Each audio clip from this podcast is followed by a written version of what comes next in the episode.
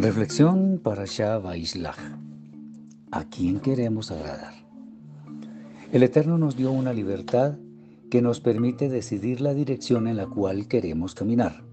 De hecho, es esta una de nuestras características que reflejan que fuimos hechos con la imagen y semejanza del Creador.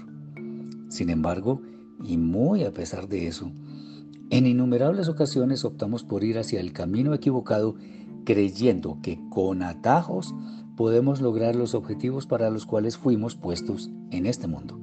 Por supuesto, no está mal que disfrutemos de los bienes que nos han sido obsequiados por el cielo, pero ello en ninguna manera implica que únicamente por considerar personalmente que está bien, lo que pretendemos hacer está bien. Dinah, la hija de Jacob, en su momento decidió salir a hacer algo que no era correcto. Quizá en su juventud no estimó como crítica su salida de la casa para observar a las mujeres del sitio que le rodeaba. Empero, a juzgar por lo que le aconteció después, podríamos asegurar que no salió acompañada de ninguno de sus hermanos. Las consecuencias, lamentables por cierto. Hubo muchas muertes inútiles que hubieran podido ser evitadas simplemente con no haber satisfecho su curiosidad.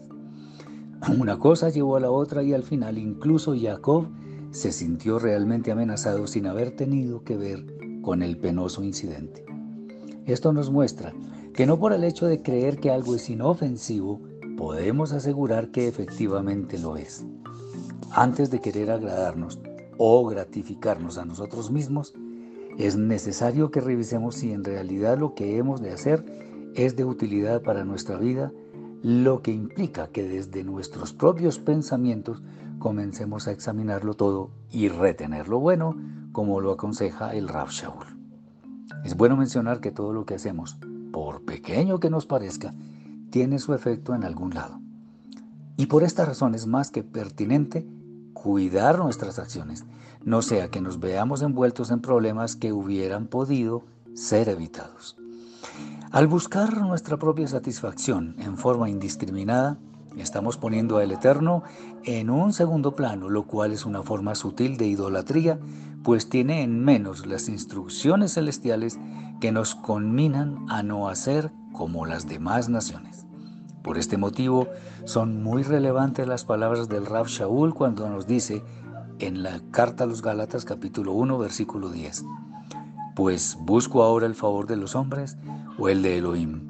¿O trato de agradar a los hombres? Pues si todavía agradara a los hombres, no sería siervo del Mashiach. Shabbat Shalom.